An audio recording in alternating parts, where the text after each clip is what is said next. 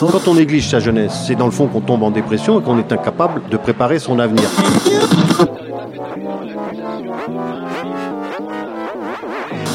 Ça ne veut plus rien dire, lycéens. C'est des merdeux, des cons. Le jeune est tourné vers l'avenir. Mais aujourd'hui, l'avenir ne se tourne plus vers le jeune. Univox, le rendez-vous du monde étudiant sur Radio Campus. Le 19 juin, à Clermont-Ferrand, s'est tenue la marche Pride. Vous savez déjà qu'il s'agit d'une manif pour les droits LGBTQ+. Mais c'est aussi un moment de rassemblement, de cohésion, de rencontre. C'est une manif, mais c'est aussi une fête. Les vieux viennent pour soutenir la communauté dans laquelle ils ont toujours vécu, et les jeunes viennent pour s'assumer, découvrir la communauté, le militantisme et faire des rencontres.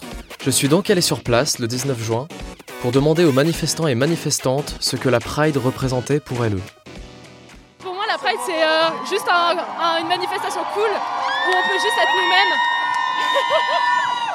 crier sans être haineux et euh, crier nos revendications en même temps. Pour moi, c'est comme une famille. Les gens sont vraiment trop sympas. C'est bonne ambiance. C'est- C'est incroyable, il y a tout le monde qui est bienveillant. Bonne ambiance en général. Il y a une bulle de bienveillance. Enfin, c'est- je trouve ça génial. Installez-vous bien, hydratez-vous. Si vous hydratez pas, on s'en occupera. Non, je déconne. Pour moi, la Pride, c'est comme la première fois où on m'a appelé monsieur et que j'avais le cœur qui battait et le cerveau plein de dopamine, sauf que c'est fois- ça fois 100 et c'est au milieu de plein de gens qui ressentent la même chose que moi. Pour moi, la Pride, c'est le moment de l'année où on peut être queer sans avoir à le cacher. Enfin, c'est un moyen de, de m'exprimer sur ma sexualité et j'ai envie vraiment de l'assumer. C'était, euh, pour moi, je pense que c'est un symbole très fort, quoi. Ça fait surtout du bien de se sentir soutenu, qu'il y ait du monde qui soit comme nous euh, un peu partout. Du coup, je suis bisexuel, donc il y a un peu ce côté-là où c'est pour euh, moi, mais surtout parce que j'ai beaucoup d'amis dans mon euh, dans mon entourage qui sont euh, soit trans, soit gays, soit enfin plein de choses. Qui j'ai plein d'amis queer et euh, c'est pour représenter tout ça. Ouais, on veut montrer à tout le monde qu'on est là parce qu'on est fiers de ce qu'on est et euh, personne va, va, nous, va nous défoncer la gueule parce qu'on est bien plus fort qu'eux. Ça nous permet d'être nous-mêmes, de, de vivre ensemble comme le patriarcat nous l'interdit. Et nique le patriarcat, on s'en bat les couilles On, est, on a l'impression d'être dans un monde à part parce que la- le patriarcat, la société, c'est que euh, les PD, euh, les homos, euh, c'est contre nature. Et ben vous savez quoi? Ben, On est fiers d'être contre nature, putain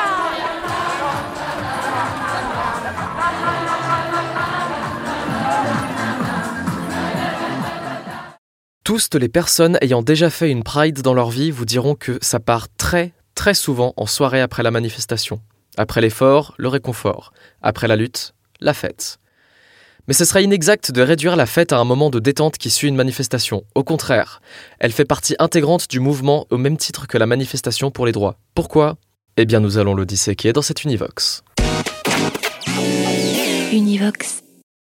Premièrement, Storytime. Samuel Delaney, né en 1942, est un auteur de science-fiction afro-américain. Il a découvert son homosexualité lors de son adolescence, bien avant les émeutes de Stonewall et la naissance de ce qu'on connaît aujourd'hui comme le mouvement de Pride. Dans son autobiographie, il raconte l'histoire d'une descente de police dans une aire de repos d'autoroute où de jeunes hommes gays se retrouvaient pour explorer leur attirance et sexualité en secret. Imaginez la scène. Caché entre les camions ou derrière des arbres, chacun pouvait voir les hommes proches de lui, mais aucun ne pouvait avoir d'aperçu de tout le monde qui était présent. Or, pendant la descente de police, Delaney se souvient avoir pu voir la totalité de la foule se sauver de l'aire d'autoroute. Ce qui l'a marqué, c'était le nombre de personnes présentes, plus de 100. Contraste total avec le nombre d'arrestations ce soir-là, donc du nombre d'hommes gays recensés par la police, ainsi que l'impression, renforcée par les médias de l'époque, que les hommes gays étaient peu nombreux, isolés et marginaux. Des histoires comme celle-ci démontrent comme il est important pour un groupe marginalisé de pouvoir se rencontrer et se rendre compte de leur nombre, car la visibilité permet l'échange, la solidarité et la cohésion. Pour parler de ces lieux de cohésion de la communauté LGBT de nos jours, j'ai invité deux assos locales dont c'est le travail. J'ai nommé Queer Auvergne et le Lip Sync Challenge. Alors, c'est une association euh, qui existe depuis maintenant 22 ans. C'est une association d'accueil et d'écoute qui propose d'autres activités euh, telles que euh, des karaokés, Mhm. du self-défense. Avant le Covid, on avait euh, trois permanences mensuelles et une auberge espagnole, dont une sans hommes cis et une autre uniquement trans, queer, intersexe et en questionnement. Euh, ben, beaucoup de personnes trans viennent nous voir pour savoir quel médecin aller voir, euh, pour éviter justement ben, tous les médecins transphobes euh, qu'il peut y avoir euh, ici comme n'importe où ailleurs en France. Euh, et euh, le- les publics sont assez variés en fait. Ça peut être du, du mec gay qui va subir euh, des discriminations au travail, euh, à voilà euh, à la personne trans qui, qui parfois est mineure, qui sait pas trop par où commencer, qui sait pas outer auprès de ses parents. Et euh, en ce qui concerne l'outing, il nous est arrivé de recevoir des personnes avec leurs parents Mhm. euh, pour faire des médiations familiales quand c'était nécessaire. Univox. Univox.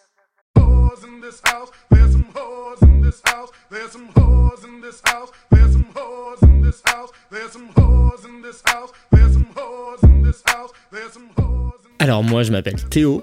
Bah moi c'est Zuc. Et moi c'est Sarah. Et donc vous venez tous du Lip Sync Challenge. Est-ce que vous pouvez présenter? Bah, d'abord le concept de Lip Sync Le concept c'est du playback, donc c'est prendre des musiques et de faire semblant de chanter par-dessus. Ça c'est le concept de base. Après du coup le Lip Sync Challenge, euh, c'est un petit collectif qui a été créé donc euh, au premier confinement, qui a voulu lancer une compète euh, de lip sync sur internet, donc sur Facebook. Et, du coup, il y a pas mal de, enfin, il y a quelques personnes qui ont participé donc à ce qu'on appelle la première saison du Lip Sync Challenge. Et, de fil en aiguille, ça a commencé à prendre un peu d'ampleur ce truc. Et donc, on a lancé une deuxième saison, donc peu de temps après la première saison. La deuxième saison, ça a encore pris plus d'ampleur. Là, on a, com- on a commencé à avoir des candidats et des candidates bah, de- d'un peu d'ailleurs euh, de Clermont, parce qu'au début, on était vachement entre copains, quoi. Et, euh, et la troisième saison a été lancée en septembre, et là, euh, ça a explosé.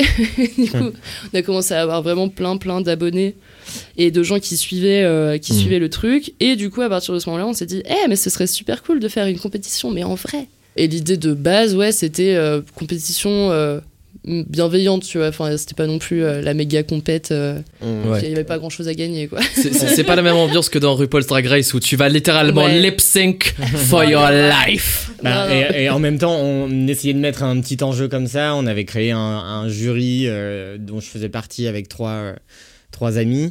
Et du coup, sur la dernière saison, ce qui a été euh, aussi le petit, le petit plus, on faisait venir des, des guests. Du coup, je contactais euh, des, des personnalités, des artistes euh, comme euh, les, les chanteuses de LEJ, euh, le danseur Johan Tété qui est chorégraphe euh, pour les Energy Music Awards. Enfin voilà, plein de, de personnalités, des personnalités locales aussi, comme euh, Illustre, comme John. euh, Mhm. Voilà, et du coup, ça, ça, ça rajoutait une espèce de truc de Oh waouh, donc je vais être jugé par telle personne. Ouais. Ah Putain. un, un peu, un peu chaud de télé-réalité en fait. Ça, ça rajoute à ce côté un peu. ima- Il y a un imaginaire autour du Ouais, ouais, sync. ouais, ouais, carrément. Bah en fait ouais c'est le truc c'est que là comme ça faire du playback euh, on a l'impression que c'est pas tellement une discipline parce que enfin je pense que c'est un truc en plus qu'on a tous fait au moins une fois dans sa douche mais du coup après ce qui ce qui enfin ce qu'on a essayé d'ajouter à ça c'est euh, bah, de la mise en scène euh, de, de- vraiment de la synchronisation labiale quoi genre de, de vraiment capter euh, bah, quand est-ce qu'il y a des respirations dans la musique pour vraiment en fait Mhm. qu'on donne l'impression que ce- c'est nous qui, enfin, qui, sont, qui sommes en train de chanter quoi. Et du coup, ça appuie ce côté euh, performance, euh, Ouais, plus grand que ça. nature. euh. Bah, Ouais. c'est- C'est c'est carrément ça. Après, voilà, sur la toute base, on était vraiment euh, sur de la réalisation vidéo. Euh, pendant, pendant longtemps, on est resté sur ça, essayer d'élaborer vraiment euh, des, des, des, des clips. propres. ouais. Bah là, c'est par exemple sur euh, le clip d'Ariel Styles que tu as fait, t'as des gens qui n'ont pas capté que c'était pas toi qui chantais. réalisé par Fleur d'Ananas, qui est notre euh, vidéaste euh, officielle et qui Cœur, cœur. La déchire de ouf, qui, qui est trop forte. Et euh, on bosse aussi avec T'imagine, euh, qui a réalisé le teaser de notre première Cœur, soirée live qu'on a réalisé au Photomat euh, il y a deux semaines et demie, qui a du coup mis en réel en fait toute la communauté queer qui manque euh, cruellement de lieux de représentation, de Mm. lieux où bah, où pouvoir euh, où tu peux être bien en fait. Et euh, bah, on a réussi à, à créer un safe euh, space pour euh, pour euh, tous. On était Ouais, on à cheval sur plein de sur plein de choses et en fait tout s'est hyper bien déroulé sur un dance floor qui était en feu. bah, Il y, a, il y a eu aucun moment de gêne. il y a, tout s'est hyper bien passé et c'est beau de voir la, la, la commu euh, On briller euh, on veut comme que ça. des soirées comme ça. Et je trouve que du coup, euh, pour souligner ce- cette importance de la fête, moi c'est vraiment de la fête, de la performance, du spectacle, du show et tout ça. J'inclus vraiment tout ça. C'est pour moi aussi un moyen politique, une force politique de représentation euh, euh, aussi forte que des manifestations avec des slogans. Et je trouve que c'est des, des moments en créant ces safe space, en créant des, des, des, des, spectacles qui montrent des choses. Là, la Ouais. communauté se fédère, tu, tu dégages des, des, des, des choses qui, qui unissent et c'est c'est- Ouais, trop tu, bien. quoi. tu fais de la représentation. Enfin, c'est ultra important la représentation, euh, bah, surtout dans, dans cette communauté-là euh, qui, comme disait Théo, a peut-être parfois du mal à Clermont-Ferrand euh, de se retrouver, tu vois, dans les événements, dans Mhm. les trucs qui se passent et tout. Du coup, c'est super important. mais je pense que, cette soirée, elle a un peu dépassé nos intentions euh, sur pas mal de choses. C'est-à-dire que, enfin, du coup, nous, on, se positionne, tu vois, on se positionne queer, on se positionne euh, safe, on a envie de faire des soirées vraiment cool et tout. Mais là, je pense que on s'attendait pas du tout à ce que les gens le vivent aussi bien et aussi fort en fait. On a vraiment eu des retours de gens genre euh, mais, c'est merci genre meilleure soirée de ma vie tu vois et des trucs euh, genre à un moment sur le dance floor quand même enfin moi je trouve que ça illustre en tant que nana en tout cas je trouve que ça illustre vraiment le, le, le côté bienveillant de cette de cette soirée. C'est que sur le dance floor il y a trois nanas qui se sont mis topless tu vois. Et genre, enfin, Personne pour moi, ça, et c'était personne, normal ouais, et, et- elles se sont senties assez à l'aise, genre euh, sur un dance floor pour faire ça. Et moi, j'ai, enfin, ça m'a, ça m'a trop, euh, trop émerveillé de voir ça parce que je me suis dit, ok, bon, en fait, on a vraiment réussi un truc là, euh, un peu au-delà de nos espérances, je pense. C'est- C'est un truc de libération de ouf d'avoir euh, un, un espace t- euh, tellement safe que euh, le, le sein d'une personne née femme est euh, totalement dé- Ouais. désexualisé et, euh, de la même manière que les tétons d'une personne née homme. Et, et puis là aussi, de, de- de- je vais reparler de la performance qu'on a fait à la, à la Pride, où c'était. euh, il y a eu une connexion, tu vois, avec les. Euh, D'habitude, on a fait ça à des marches colorées, euh, les marches pour euh, la culture, une marche pour le climat, où bah, les gens ont toujours été ultra chauds et ultra contents. Mais particulièrement sur cette euh, performance de la Pride, il y a eu une espèce de fusion avec les gens euh, où euh, tu voyais que tout le monde était euh, à donf dès la troisième seconde. C'était genre. Ouah et c'était hyper fou et ça nous a donné une énergie de dingue. Et tu, tu voyais, euh, enfin, il y a même plein de gens qui sont venus nous voir en disant merci putain d'a- d'avoir fait ça. euh, C'était beau, euh, ça, ça, Mm. ça donne envie. Enfin, tout ce que ça crée chez les gens, je trouve ça incroyable quoi. Donc, euh, Grave. continuons à faire la fête et à faire des performances comme ça. Mais on va continuer à diffuser cette, euh, Cette vibe. cette vibe queer. On arrive. on Bah, arrive. moi, je, je pense qu'on a vraiment ce truc euh, de pouvoir toucher un max de personnes euh, avec, avec ce qu'on fait. Et du coup, c'est cool de se dire que on, on- on peut avoir un impact quand même sur d'autres personnes. Parce qu'on a, enfin, on a capté qu'on avait un public euh, queer, tu vois, et Mhm. qui, est ultra emballé par ce qu'on fait. Ouais. Mais en fait, on a aussi capté qu'on peut toucher bah, un panel de gens assez large en fait avec ce truc. C'est cool. I said certified free, seven days a week.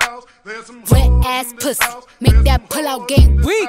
Yeah, yeah, yeah, yeah. Yeah, you fucking with some wet ass pussy. Bring a bucket and a mop for this wet ass pussy. Give me everything you got for this wet ass pussy. Beat it up, nigga, catch a charge. Extra large and extra hard. Put this pussy right in your face. Swipe your nose like a credit card. Hop on top, I wanna ride. I do a giggle, what is inside? Spit in my mouth, look in my eyes. This pussy is wet, come take a dive. Tie me up like I'm surprised. That's roleplay. I wear disguise. I want you to park that Big Mac truck right in this little garage. Make it cream, make me scream. Out in public, make a scene. I don't cook. I don't clean, but let me tell you, I got this ring. Gobble me, swallow me, drip down inside of me. Quick jump out for you, let it get inside of me. I tell them where to put it, never tell them where I'm about to be. I run down on them before I have a nigga running me. Talk your shit, bite your lip. Ask for a call while you ride that dick. You really ain't never got him fucking for a thing. He already made his mind up before he came. Now get your boots, hang your coat for this wet ass pussy. He bought a phone just for pictures of this wet ass pussy. Pay my tuition just to kiss me on this wet ass pussy. Now make it rain if you wanna see Univox, le rendez-vous du monde étudiant sur Radio Campus. La fête dans le milieu queer est un safe space où on peut s'assumer et donc par extension, elle peut être un outil politique. L'un des meilleurs exemples, c'est le drag. J'ai eu la chance d'interviewer Mathéo qui fait du drag sous le personnage d'Ophélia Deslupins. Alors le drag, ça date d'il y a maintenant euh, quelques décennies. On peut considérer que ça date de plusieurs siècles parce que ça vient de Dress as a Girl euh, du théâtre shakespearien qui nommait les, les hommes qui se grimaient en femmes pour jouer au théâtre. Du drag, c'est esthétique et c'est une personnalité. esthétique dans la mesure où il y a toujours une, il y a, il y a plus ou moins une question de se grimer, de se créer un personnage, une identité euh, visuelle, mais aussi une nouvelle personnalité qui s'extrait de notre personnalité d'origine. Quand on va dire drag queen, c'est que peu importe la personne qui le fait, on se, dirige, vers- je veux dire, vers une identité féminine, accentuée ou pas, et qui performe quelque chose. C'est de l'ordre de la performance, en fait, la performance de genre. C'est-à-dire s'approprier des codes, se créer une identité qui va vers, euh, donc quand on dit drag queen, vers quelque chose de féminin, mais on peut aussi avoir du drag king, vers quelque chose de, de- des stéréotypes masculins, et on a aussi ce qu'on appelle le drag queer, un drag qui est non genré, et qui, euh, est euh, un peu plus disparate dans un spectre euh, du genre et qui est plus là pour créer des esthétiques. Alors, je fais du drag depuis 8 mois maintenant, je crois, un truc comme ça. C'est assez récent. Après, c'est un milieu auquel je m'intéresse depuis peut-être 3 ans, où j'ai eu diverses portes d'entrée, mais notamment RuPaul's Drag Race, forcément sur Netflix. Mais euh, du coup, j'ai pris mon temps avant euh, d'aller faire moi-même quelque chose. J'avais besoin de voir d'abord euh, toutes les facettes de ce monde-là. Je pense que ce qui m'a poussé à faire du drag, c'est avant tout le côté politique. Euh, Il y avait aussi tout le côté où, euh, en tant que mec cis dans notre société, j'avais pas ce droit, entre guillemets, à me maquiller et que j'avais envie de le faire. Est-ce que tu peux nous en parler un peu plus de ce personnage d'Ophélia Alors Ophélia, en fait, c'est, elle est en référence à tout d'abord un tableau qui m'a beaucoup inspiré pendant mes trois années aux Beaux-Arts, de John Everett Millet, qui est euh, la représentation du coup de, d'Ophélia, qui est un personnage d'Hamlet, personnage un peu secondaire qui meurt de folie euh, parce que son père et son amant euh, euh, se battent son amour, et donc c'est un symbole féministe énorme, quoi, de la toxicité masculine qui, du coup, je trouve que le drag euh, se met vraiment en contre-pied de, cette toxicité masculine. Donc euh, je trouvais que le, personnage était représentait bien, bien ça. Et le tableau qui a été peint a posteriori de la, scène, elle est dans un ruisseau entouré de fleurs et, en fait j'imagine que, elle est morte. J'imagine qu'elle glisse dans un marécage et dans ce marécage il y a plein de choses qui macèrent.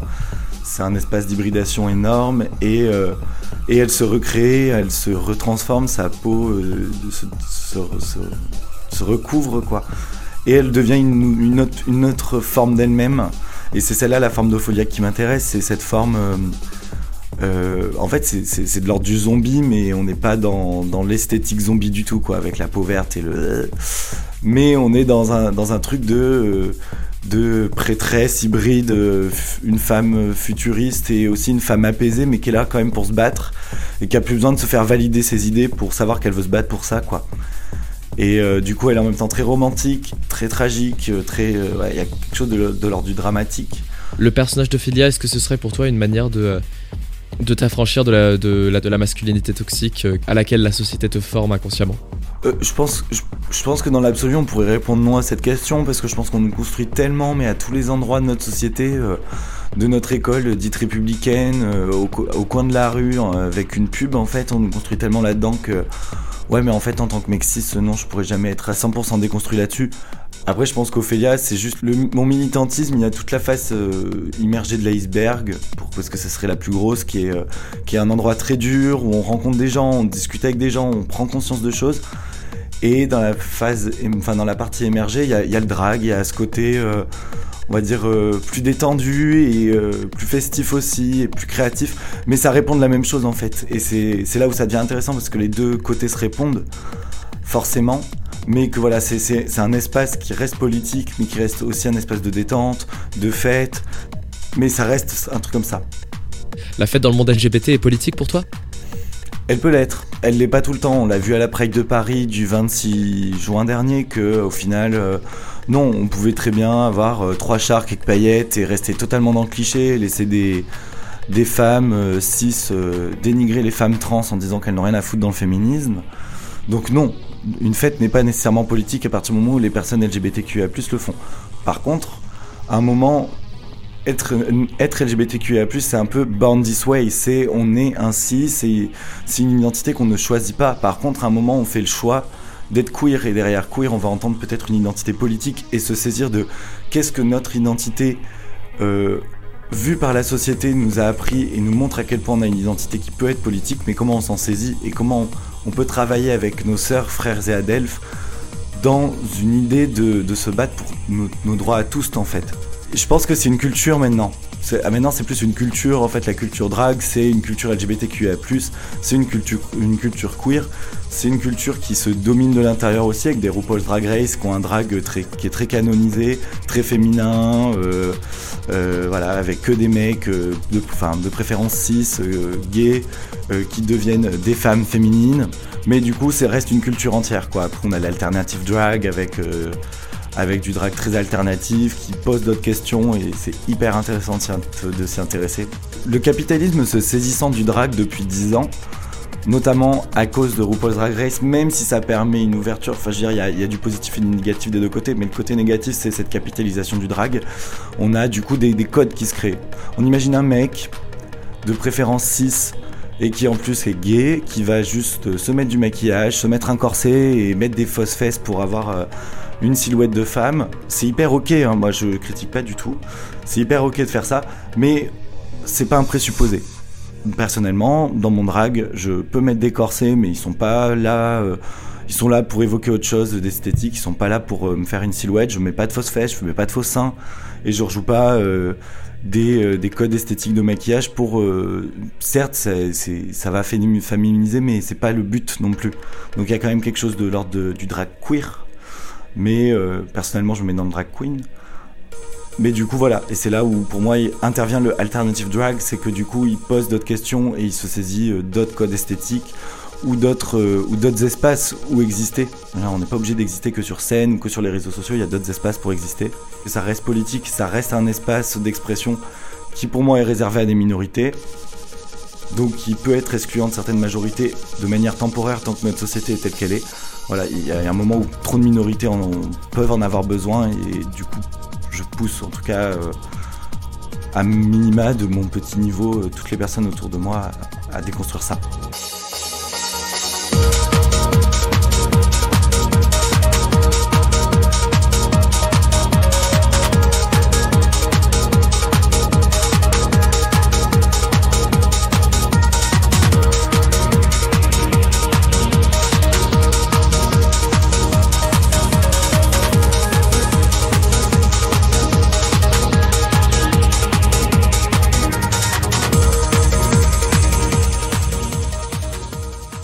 Pendant cette interview avec Ophélia, nous avons discuté un peu plus longtemps sur la sémantique de l'identité queer. Après tout, qu'est-ce que c'est qu'être queer? Voici ce qu'il avait à dire sur le sujet. Pour moi, il y a, un moment où soit on est là pour se battre pour ses droits individuels, typiquement moi en tant que mec cis, euh, blanc, euh, gay, bah, je me bats juste pour mes droits euh, en tant que mec gay.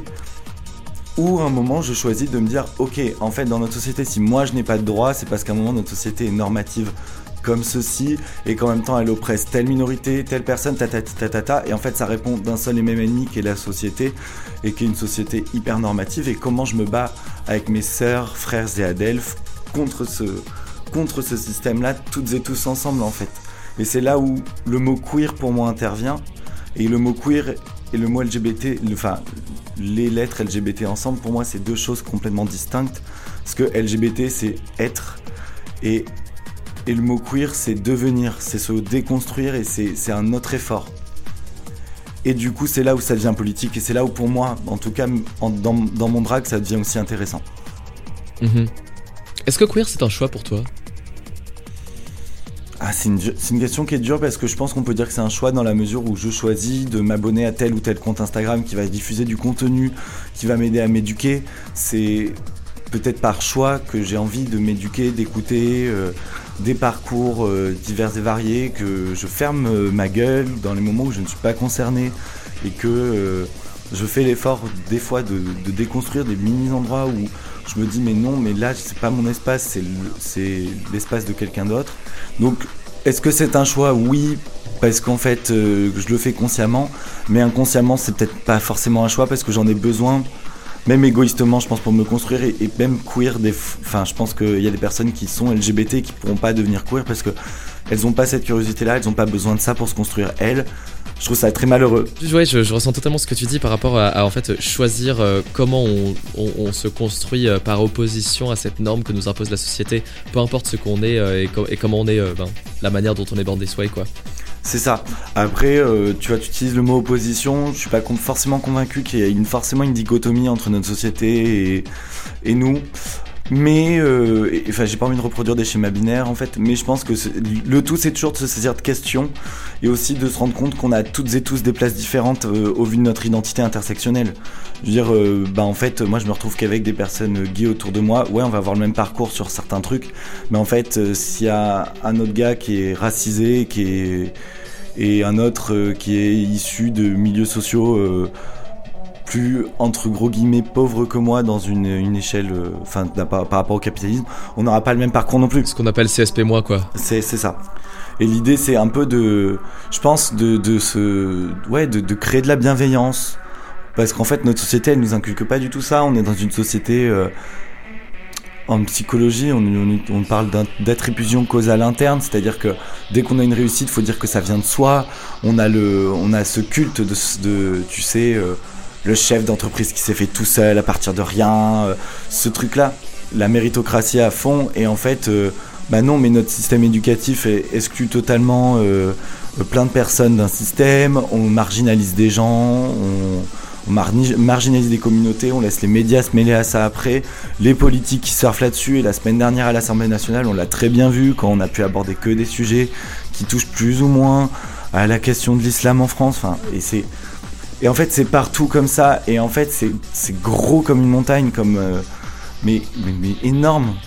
Et en fait, c'est là où je pense que être queer, c'est se créer une, une, une, une philosophie de pensée, c'est une identité, c'est une manière de vivre, c'est une manière de réfléchir, c'est une manière d'agir aussi au quotidien, euh, en manif. Quand on a des plateformes bah, comme celle-ci, en fait, euh, moi j'ai envie de me saisir de ces plateformes-là.